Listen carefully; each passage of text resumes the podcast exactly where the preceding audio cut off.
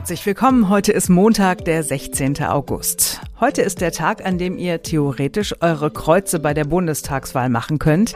Die Briefwahl beginnt. Wir gucken mal auf die Wahlen bei uns in Deutschland und werden feststellen, manches läuft bei uns einfach gut. Also deutlich besser jedenfalls als in den USA. Ja, neben Wahlrecht gibt es auch ein bisschen Wahlkampf. Simone, dein Lieblingsvideo kam aus Brandenburg. Ja, Elon Musk und Armin Laschet. Man weiß nicht, wer von beiden eine komischere Figur abgegeben hat. Sprechen wir drüber. Ich bin Simone Panteleit. Hallo. Und ich bin Marc Schubert. Jetzt beginnt ein neuer Tag.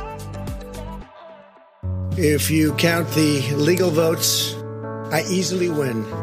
If you count the illegal votes, they can try to steal the election from us. The mail in voting scam is the latest part of their four year effort to overturn the results of the 2016 election. And it's been like living in hell. We were winning in all the key locations by a lot, actually. And then our numbers started miraculously getting whittled away because this election was a fraud. Ja, Donald Trump. Wir wollen niemanden den Tag verderben, aber wir müssen uns doch mal alle in Erinnerung rufen, was dieser Mann nun wirklich geschafft hat. Da gibt es keine zwei Meinungen. Er hat es geschafft, dass fast die Hälfte der Menschen in den USA glaubt, bei den Wahlen, den Präsidentschaftswahlen, ist betrogen worden. Ja, plötzlich haben Staaten Briefkästen abgebaut, weil ja per Briefwahl betrogen würde. Ist so gut wie nie vorgekommen, aber es gibt halt viele Verwirrte. Die US-Post hat auf Anweisung des Präsidenten Sortiermaschinen abgebaut, damit Wahlunterlagen nicht rechtzeitig eintreffen. Und die Wahlbezirke werden in vielen Staaten immer noch, auch nach dieser Wahl, so zugeschnitten, dass die Kandidaten der regierenden Partei, meist sind es die Republikaner, die das machen, bessere Chancen haben. Ja, und dann all die Versuche der Republikaner, Menschen von der Wahl abzuhalten. Afroamerikaner und Latinos zum Beispiel wird das Wählen mit allen möglichen legalen Tricks erschwert. Zum Beispiel ein Führerschein ist plötzlich plötzlich Pflicht, um wählen zu dürfen.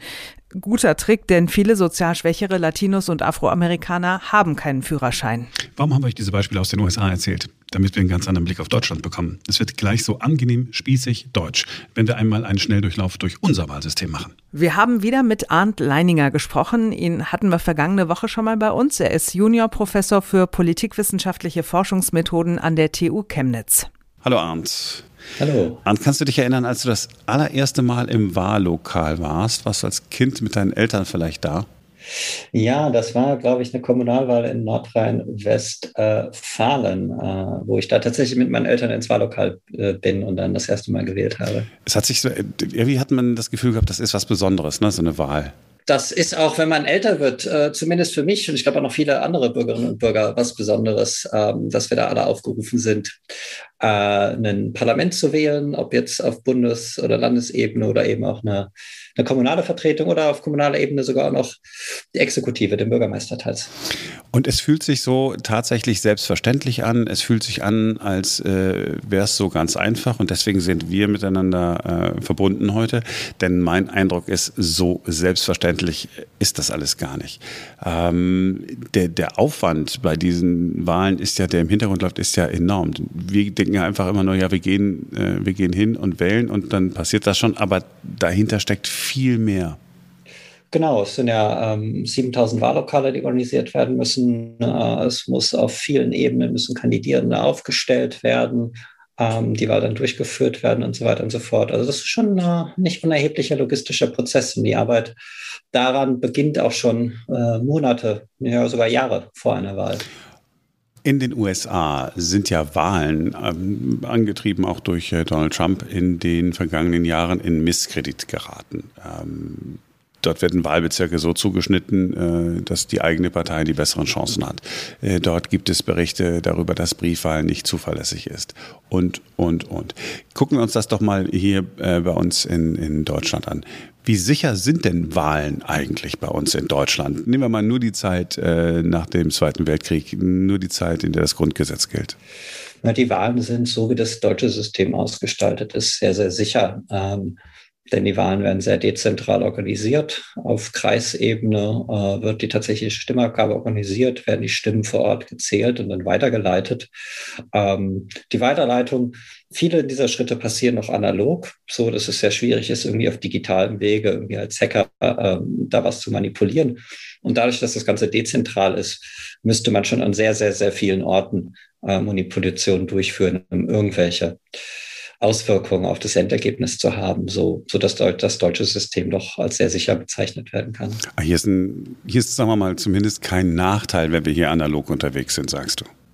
Nee, wir haben hier keine Nachteile und ähm, wenn du das vergleichst mit äh, den USA, wir haben ja viele von uns äh, im letzten Jahr aufmerksam beobachtet, da haben wir ja tagelang gewartet, bis Ergebnisse da sind.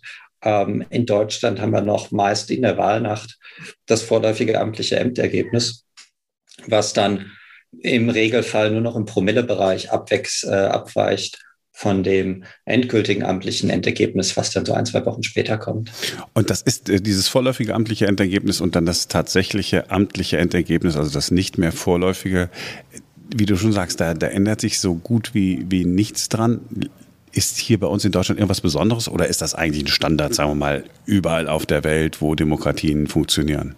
Ich glaube, die Schnelligkeit in Deutschland ähm, ist schon außergewöhnlich, auch wenn man das zum Beispiel mit Großbritannien ähm, vergleicht. Hier ist eigentlich der, einfach der Hauptunterschied, dass die Auszählung der Stimmen direkt vor Ort im Wahllokal geschieht. Da muss dann ein Wahlvorstand in der Regel so bis zu 1000 Stimmzettel äh, durchzählen. Das geht relativ schnell in den USA oder Großbritannien werden aus allen Wahllokalen die Stimmzettel erstmal in, in ein großes Gebäude, wie zum Beispiel eine Turnhalle, äh, geliefert, um da zentral gezählt zu werden. Und das dauert dann alles viel länger. Was passiert eigentlich mit den Stimmzetteln äh, hier bei uns im Wahllokal? Werden die dann archiviert für die Ewigkeit? Ähm, nicht für die Ewigkeit, aber mindestens bis 60 Tage vor der nächsten Wahl, so dass immer noch mal die Möglichkeit besteht, ähm, nachzuzählen, falls Zweifel an einem Wahlergebnis angemeldet werden ist, ist Wahlleiter, und es gibt ja Landeswahlleiter und Bundeswahlleiter. Was, was macht eigentlich der Bundeswahlleiter? Machen nicht eigentlich die Landeswahlleiter alles und der Bundeswahlleiter setzt sich dann hin und sagt so, das ist jetzt das vorläufige amtliche Endergebnis? Also der Bundeswahlleiter koordiniert alles und ähm, trifft auch zusammen mit dem Bundeswahlausschuss die letzten Entscheidungen über die Zulassungen von ähm, Parteilisten. Ähm, und sein Büro ähm, ist dann auch dafür zuständig, ähm, nach Schließung der Wahllokale aus allen äh, Kreisen die Wahlergebnisse einzusammeln, zusammenzufassen und dann aus diesen äh, Wahlergebnissen letztendlich die Zusammensetzung des Deutschen Bundestages zu berechnen. Also wer bekommt die Direktmandate, welche Listenplätze in welchen Bundesländern für welche Parteien ziehen und auch, wie groß wird er letztlich, der Bundestag. All das äh, sind Sachen, die der Bundeswahlleiter dann am Ende macht.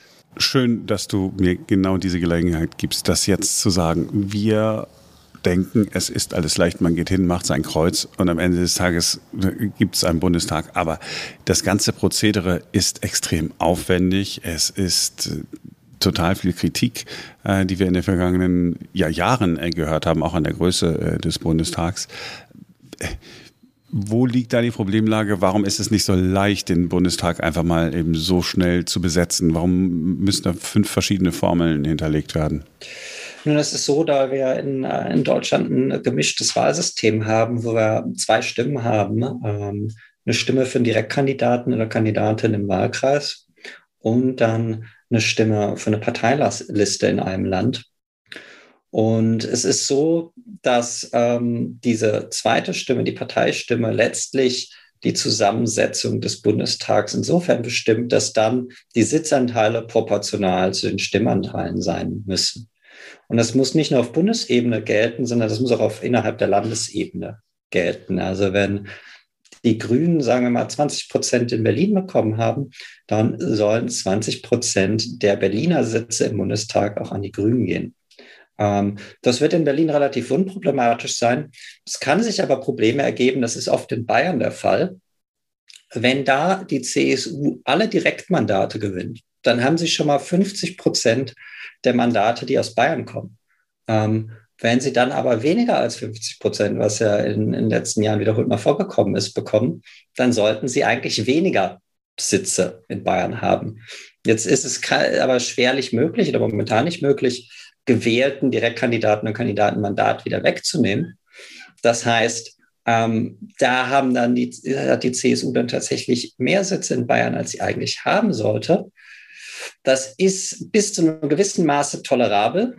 Ähm, das ist in letzter Zeit mehr geworden, dieser Überhang, weswegen man auch auf Drängen des Bundesverfassungsgerichts das reformiert hat. dass diese Ungleichgewichte zwischen Sitz und Stimmanteil nicht zu groß werden.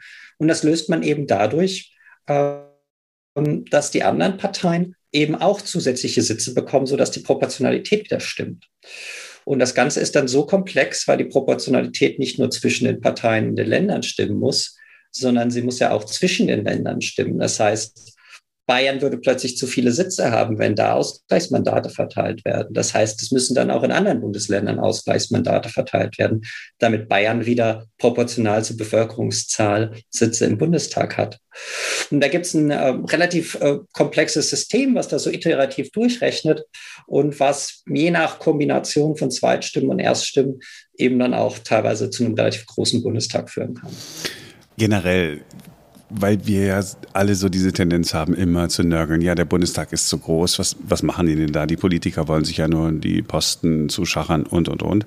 Aber Ursprung des Ganzen ist ja eigentlich, dass wir zwei Stimmen haben. Wir versuchen das Beste aus zwei ja, äh, Möglichkeiten, so ein Parlament äh, zu wählen, äh, zu bekommen oder haben es bekommen ähm, nach dem Zweiten Weltkrieg. Das kann man ja auch erstmal zu schätzen lernen. Ne? Zwei Stimmen ist schon mal ziemlich cool. Wir nehmen nicht die Nachteile des einen Systems in Kauf und gleichen das nicht aus, sondern ist doch eigentlich eine coole Sache mit den zwei Stimmen, oder? Ähm, absolut richtig. Also das ist auch ähm, die dominante Sichtweise unter Politikwissenschaftlern und Politikwissenschaftlern, dass so ein Wahlsystem ähm, wie das deutsche vom Prinzip her sehr, sehr gut ist und einem reinen ähm, Mehrheitswahlrecht, wie zum Beispiel in Großbritannien, überlegen ist, weil Großbritannien gewinnt nur der oder die Kandidatin, die vorne ist. Und wenn das 30 Prozent sind und alle anderen teilen sich die rechtlichen Prozent so auf, dass alle anderen weniger haben, dann hat man da am Ende einen Vertreter, ähm, der mit sehr wenigen Stimmen gewählt ist. Und das allein ist es, was, was das Parlamentszusammensetzung bestimmt. Ähm, wir haben aber auch nicht ein reines ähm, Verhältniswahlrecht, ähm, wo die Repräsentation nur über Parteien und nicht über eine geografische Basis passiert. Ähm, Beispiel Niederlande. Da gibt es durchaus Beschwerden aus dem ländlichen Raum in den Niederlanden, dass die ganzen Kandidaten auf den Parteilisten ja alle aus den Großstädten kommen würden und so dann zwar eine proportionale Repräsentation nach Parteien, aber eben nicht nach Gegenden da ist. Und so ist von der Grundidee her zumindest ähm, das deutsche Wahlsystem schon sehr gutes. Wir alle wissen, dass es äh, Wahlkreise gibt und Bezirke und ne, ganz Deutschland ist so schön klein äh, eingeteilt. Wir haben auch schon ganz kurz drüber gesprochen. In den USA ist das eine Riesennummer, eigentlich ein Riesendrama, eigentlich ein Riesendesaster. Dort kann man äh, die Bezirke oder die ganzen Bereiche so zuschneiden, äh, dass am Ende des Tages immer die Partei, die gerade an der Regierung ist, äh, gewinnt, weil sie einfach schafft, die Wähler der anderen Parteien irgendwie äh, herauszurechnen. Da gibt's ja diese ganz komischen äh, Bilder, wo man sehen kann, okay, einzelne Straßenzüge sind damit einbezogen, die, die Gegenseite oder die Nebenstraße ist da schon nicht mehr mit dabei. Äh, bei uns in Deutschland ist das nicht möglich. Ne? Hier kann man nicht einfach hingehen und sagen, ach komm, wir basteln uns mal die, die, die Wahlkreise neu? Genau, das ist in äh, Deutschland nicht zulässig. Ähm, da ist der Grundsatz der Wahlchancengleichheit ähm, verletzt.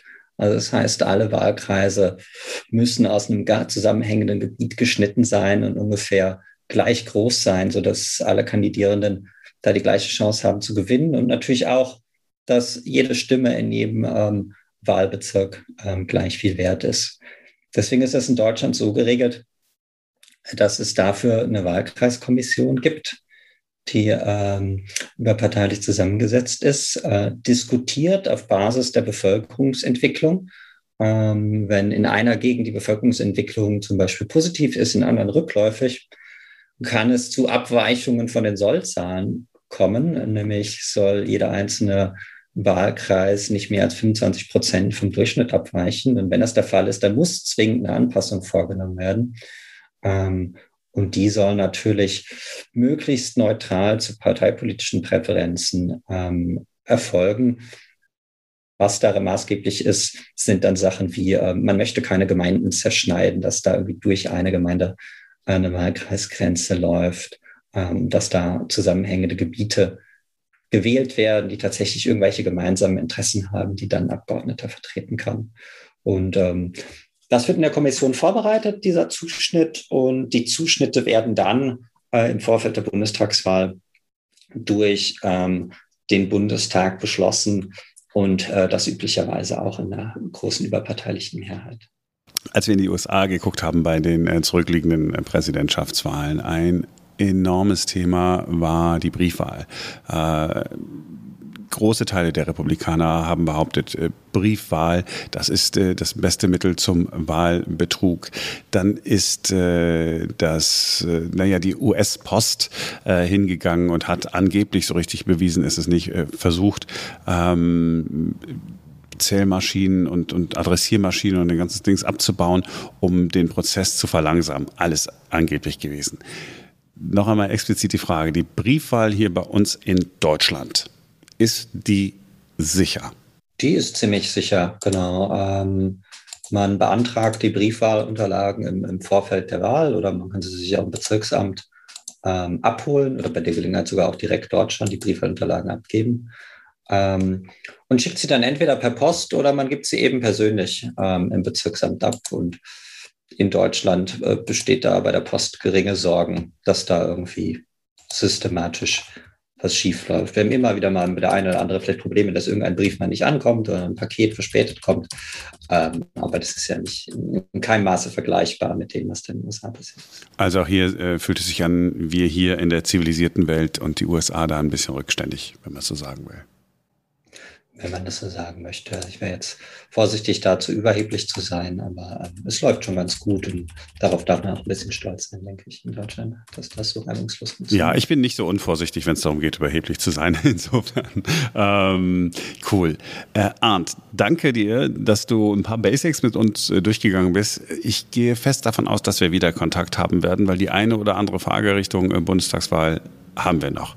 Vielen Dank. Ja, klar, gerne. Ja, alles wirklich spießig bei uns in Deutschland, aber ich finde es richtig gut. Ja, ich bin ja sonst immer für alles Moderne, aber dass wir unsere Kreuze mit Papier und Stift machen, finde ich auch super, ist perfekt. Was diese verirrten, verwirrten Republikaner in den USA da von manipulierten Wahlmaschinen gefaselt haben, das kann uns alles Gott sei Dank nicht passieren.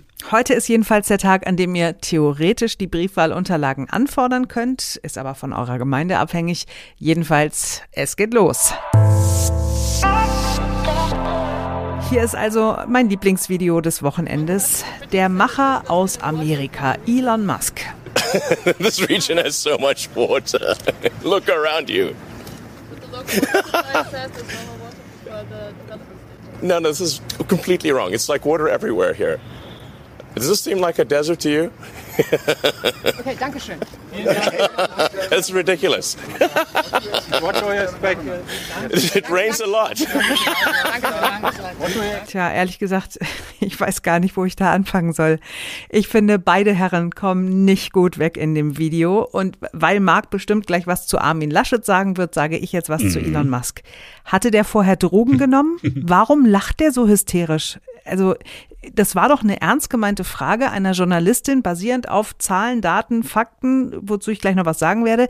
Da kann Elon Musk noch so oft sagen, dass in Grünheide die umweltfreundlichste Fabrik der Welt entstehen wird. Fakt ist aber auch, seine Gigafabrik wird zunächst bis zu 1,45 Millionen Kubikliter Wasser pro Jahr verbrauchen. Das ist in etwa so viel wie eine 30.000 Einwohnerstadt.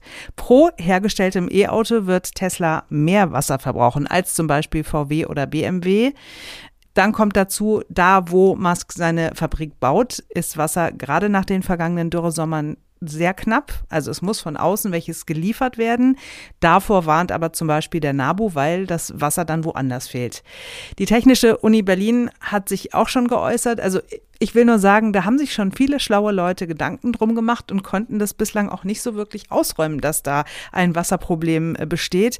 Und jedenfalls keiner hat es so weggelacht wie Elon Musk. Und bevor Marc jetzt gleich wieder sagt, ja, da kommt mal einer und macht was, nimmt Geld genau, in die Hand genau. und wir suchen da nach einem Haken, ne? Ich will das ja gar nicht schlecht reden. Es ist total super, dass Elon Musk seine Gigafabrik in Deutschland baut, dass Arbeitsplätze geschaffen werden, vor allem für die Menschen in der Region Berlin-Brandenburg. Wir können es hier wirklich gebrauchen. Aber das gibt ja Herrn Musk noch nicht nicht das Recht, berechtigte und total nachvollziehbare Sorgen so albern wegzulachen und zu sagen, hier regnet es so viel. Dann kann man ja alles so vom Tisch wischen. Dann kann man auch sagen, Klimawandel gab es doch schon immer oder Tierleid, sterben muss doch jeder und so weiter und so fort. Also, Elon Musk ist in Südafrika geboren. Für die ist Trockenheit äh, nochmal ganz was anderes. Aber ähm, äh, mal ernsthaft, er hat sich die Fabrik ja nicht selbst genehmigt.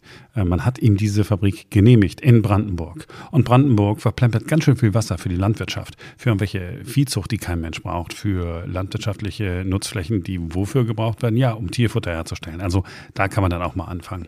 So, dann kommen wir zu unserem Lieblings-CDU-Vorsitzenden. Es ist einfach peinlich, wie er da gestanden hat. Es ist einfach peinlich, wie er neben einem Macher gewirkt hat. Wie Hans Wurst. Ernsthaft. Er hat dann irgendwie ein bisschen rumgestottert, ein bisschen gelächelt, nach links und nach rechts geguckt. Er wusste überhaupt nicht, was er da machen sollte. Wenn das die Fototermine sind, mit denen er in diesem Wahlkampf punkten will, ja, dann gute Nacht. Und wenn er dann auch noch anfängt, mit Elon Musk darüber diskutieren zu wollen, ernsthaft darüber diskutieren zu wollen, ob nun Wasserstoff das richtige Antriebsmittel der Zukunft ist oder Elektromobilität, da frage ich mich wirklich, äh, hat er sie nicht mehr alle. Und da ist völlig klar, dass er dann ausgedacht wird. Auch von Elon Musk, aber nicht nur von dem. Ist die Frage, what is the future of cars? Uh, hydrogen or Definitely electric. Yeah, Hydrogen you is a know. waste of time. But uh, es gibt einen Wissenschaftsstreit. Ja, die Frage ist, what is the future of cars? I have another Frage for you. What is your Zukunft? Uh, it cannot be uh, dein Ernst, dass du Bundeskanzler werden willst. Es geht doch, also ernsthaft, es ist ja alles nur noch lächerlich. Es ist alles ein Witz. Und ja, ich gebe zu, dass ich besonders kritisch bin, aber ich sage es noch einmal. Bitte guckt ihn euch genau an. Und wenn ich falsch liege, dann beschimpft mich gerne. Aber es tut mir leid, wenn ich mir vorstelle, das soll jetzt der Mann sein, der in der Welt ja deutsche Politik vertritt. Mein Gott, ich meine, ich wäre ja schon einverstanden, wenn wir sagen, komm, nur um das Allergröbste zu verhindern, dann wird der Bundespräsident, nicht jetzt sofort, das können wir, das halten wir nervlich nicht aus, aber in ein paar Jahren soll er sich irgendwo hinsetzen in Aachen oder wo kommt er nochmal Aachen und Karneval und dann irgendwann sagen wir, Mensch, wir brauchen nochmal jemanden, der keinen Einfluss hat, ja, der sich nur hinstellen muss und muss dabei gut aussehen. Ach so, nee, auch schwierig. Klappt ja auch. Nein, du hast ja in der Sache total recht. Also Armin Laschet hat definitiv keine gute Figur gemacht bei dem Termin, aber ich bleibe dabei, Elon Musk halt eben auch nicht. So, über ein Thema haben wir jetzt noch nicht gesprochen, das uns alle bewegt. Das, was da in Afghanistan passiert, das ist kaum zu begreifen. Wir werden uns darum aber noch in dieser Woche kümmern.